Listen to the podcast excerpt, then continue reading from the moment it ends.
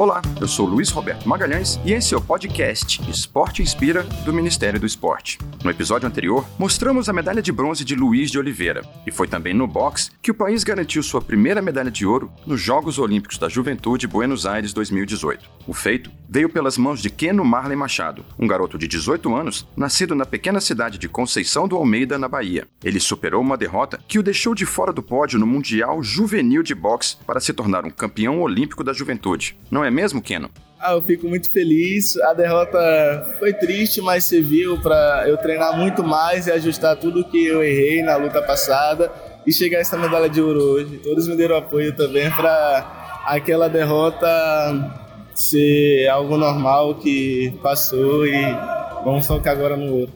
Obrigado por acompanhar os podcasts da série Esporte Inspira do Ministério do Esporte. Continue nos prestigiando e até lá!